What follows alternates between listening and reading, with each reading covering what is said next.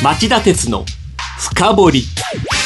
明けましておめでとうございます。番組アンカー経済ジャーナリスト町田徹です。明けましておめでとうございます。番組アシスタントキャスターの津田まりなです。町田さん今年戌年ということがあるのかどうかは分かりませんが来週11日木曜にソニーが自律型エンターテインメントロボットアイボを発売する予定なんですね、はい、なんかアイボ懐かしいんですあ知ってるんですね、はい、あの2006年に、はい、あの生産中止した先代に続く2代目なんですけど角張ってまるっきり機械だった先代に比べると今回は全体が丸みを帯びていて顔なんか本当犬そのものっていう感じね。そうですよね。可愛いんですよね、うん、で先代との大きな違いは相棒自身がどういう動きをしたら飼い主が喜ぶか。それをカメラで情報収集して AI を使って分析喜ばれる行動を増やすというところなんですよね。じゃあ飼い主に合わせて一台一台個性を持つっていうことですか、うん、そうなんです。まさに AI っていう感じで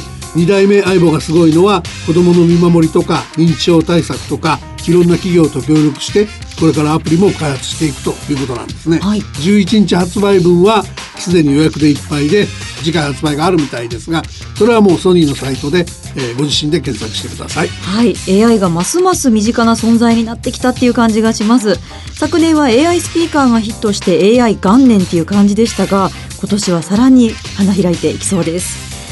えー、今年1年ぜひこういう明るい話題続いてほしいですね。本当そうだよね。はい。さあ CM の後は今週の気になる政治経済ニュース3本を取り上げるコーナー。今週のニューストップ3をお送りします。この番組は大和証券グループ ANA の提供でお送りします。長引く低金利資産運用にお悩みの皆様ファンドラップをご存知ですか？ファンドラップは分散投資による安定的な運用と管理を専門家に任せる人気の資産運用サービスです。大和証券では人気の大和ファンドラップに加え、付加価値の高い大和ファンドラッププレミアムや、インターネットで手軽な大和ファンドラップオンラインを取り揃え、お客様に最適な資産運用をご提供いたします。ファンドラップは大和証券。詳しくは大和ファンドラップで検索、またはお近くの大和証券まで。大和ファンドラップ、大和ファンドラッププレミアム、大和ファンドラップオンラインによる取引は、価格の変動等による損失を生じる恐れがあります。お申し込みにあたっては、契約締結前交付書面をよくお読みください。大和証券株式会社、金融商品取引業者、関東財務局長、金賞第108号。町田鉄の深掘。今週僕が気になった政治経済ニュース3本をピックアップしました。まず3位。今月20日に就任1年を迎えるトランプ大統領。世界経済に影を落とし続ける保護主義の行方は？1月20日にトランプ大統領就任1年の節目を迎えるのに続き、アメリカでは1月30日に今後1年間で重点的に取り組む政策課題を説明する大統領一般教書演説が予定されています。はい。あの、一般教書演説は、予算教書、大統領経済報告と合わせて三大教書と呼ばれ、非常に大事なんですけど、はい、今年は特に11月にアメリカ議会の中間選挙がありますんでね、ええ、その前哨戦としても注目される。で、トランプさんといえば、北朝鮮と中国と並ぶ世界経済のリスクとされる保護主義の権威役みたいな人ですから、この人が一体何を言うのか、それを相変わらずアメリカ国民がサポートするのか、やっぱり注目しなきゃいけない話ということだと思います。では、第2位。今年の世界の重大リスク、影響力拡大で中国が首位に。アメリカの調査会社ユーラシアグループは世界における今年の重大リスクを2日に発表。昨年の独立したアメリカに代わり中国の影響力拡大が首位となっています、うん、この調査では1位のリスクを中国は真空状態を愛すと。ちょっとユニークな表現してるんですけど、うんね、まあ、要するにアメリカの影響力が下がったところの空白をねついてくるんじゃないかとでそのやり方次第例えばその一帯一路政策なんかも含めてですねいろんな影響があるのでアメリカとの圧力も含めてあるいはそれがうまくいかないリスクも含めて見ていく必要があるねっていうのが1位なんですね。この調査の2位は偶発的なアクシデントということで北朝鮮の核弾道ミサイル開発問題とか、シリアの紛争とかそういうもののリスクを指摘しています。これは気になりますよね。そうですね。はい。それでは第1位。4日東証で大発会。今年も記録ずくめの動きが継続するのか。東京証券取引所では昨日、今年初の取引が行われ、日経平均株価は昨年末比741円39銭高の2万3506円33銭と26年ぶりの水準で高値引けとなりましたは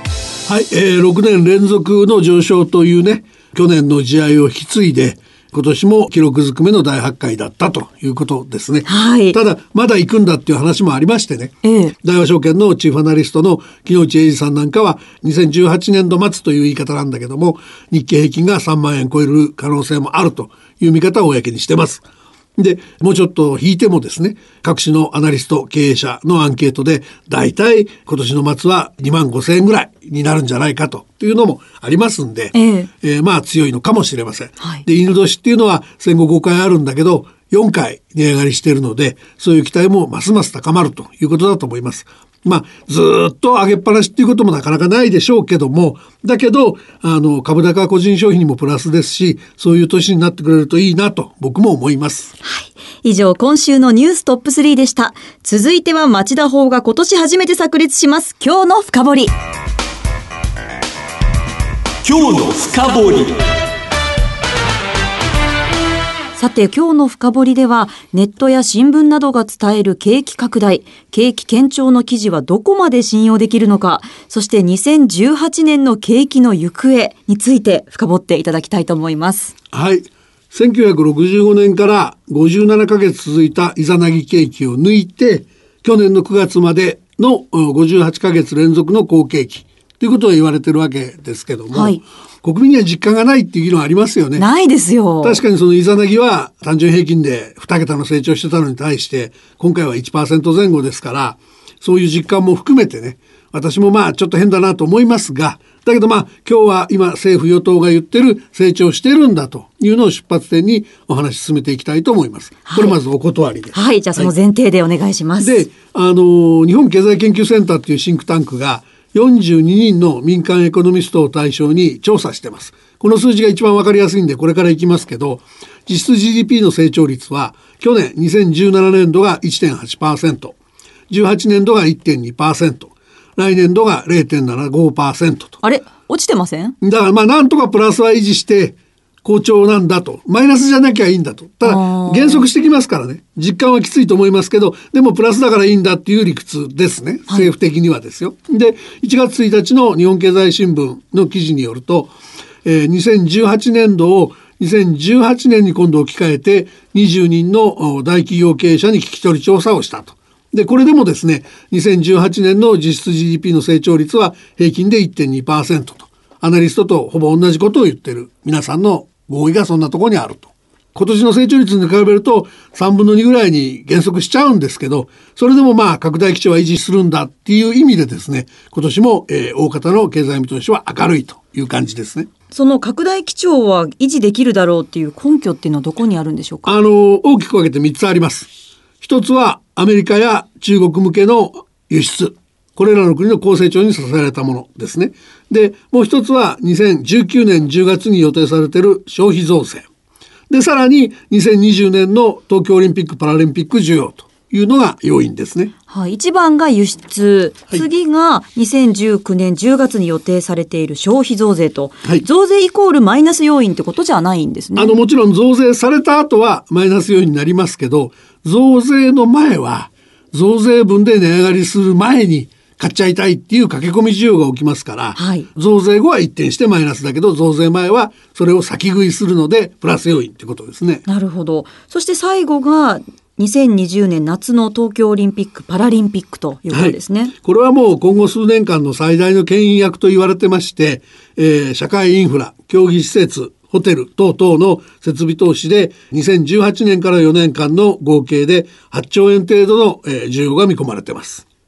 ちなみに GDP の押し上げ効果は2017年度から、えー、20年度までの4年間、大体平均で年0.2%から0.4%ぐらい押し上げるだろうっていう話になってます。はい。じゃあ整理すると、輸出と消費税とオリンピック・パラリンピックを合わせるとどうなるんでしょうか？あの、多分今年は大丈夫っていう話。ただ、アメリカやヨーロッパが金融政策の正常化、引き締めを始めてますから、輸出主導の経済成長が来年以降も力強く続くっていうのはちょっと考えにくいですよね。えー、で、代わって引っ張ってくれるのが来年10月の消費増税前の駆け込み需要と。あるいは、えー、その後も含めて見るとオリンピック・パラリンピックの需要というもので、えー、一応プラスは維持するけどだんだんだんだん限りなくゼロ付近に落ちていくと。いうようなシナリオってことですね。やっぱりピークは今で来年あたりから拡大ペース落ちていくんですね。今の段階で一番もっともらしいシナリオっていうのはそういうことなんだと思います。ただもちろんそうならない可能性もありますんでね。あんまり悲観的にならないでほしいなと僕は思います。その、例えばですよ、政府が積極的に移民を受け入れて、えー、成長拡大戦略に転換するとか、あるいはロシアとかインドとかブラジルとかインドネシアとか、あの辺りの、えー、いわゆる新興国が急成長して、アメリカや中国のに代わって世界経済を引っ張るとか、あるいは、えー、さっきの冒頭でお話したアイボみたいなロボットが急成長して、日本の産業が力強く復活するとか、いろんな可能性はあり得るので、悲観的になりすぎることはないと。はい。ただ、逆に言えばね、突然のリスクで景気の山が早く来ちゃうことだって考えられるわけですよ。えー、どういうことですか？だから、今の穏やかな成長を破壊しかねないリスクは何かっていう質問を、えー、アナリスト調査でしたところ、1位は中国景気の悪化。はい。これは42人中29人が言ってるんですね。から円高。これは21人が言ってる。で、国際関係の緊張や軍事衝突。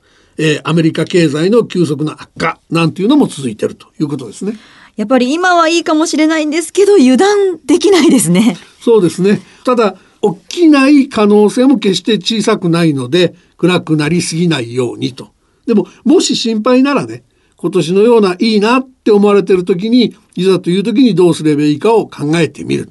貯蓄をするっていうのも一つの方法だろうしいざっていう時に備えて自分を磨く、自分に投資するなんていうのもいいことだと僕は思います。はい。以上、今日の深掘りでした。町田鉄の深掘り。今日は2018年以降の景気の行方について深掘りました。はい、あの有名な経済学者も言ってますけどね、景気っていうのは良くなったり悪くなったり循環するもんなんです。だからバブル経済とその崩壊も起きたし、リーマンショックの後はイザナギ景気を超えるような好調もあったということなんですから、まあ、そういうことを経験した我々としてではですねいつも頭の片隅にその何が起こるか分かんないということをちょっと置いてですね、はい、自分の行動を考えてみるっていうことが大切なんだと思います。バブルを知らない世代の代表須田さんどうですか、はい、あの財布の紐と気は引き締めつつ、うん、油断はしないんですがたまにはちょっと贅沢したりもうちょっと好景気を実感してみたいなという思いはありますね。まあ実現しましょうそれは。頑張りましょう。はい。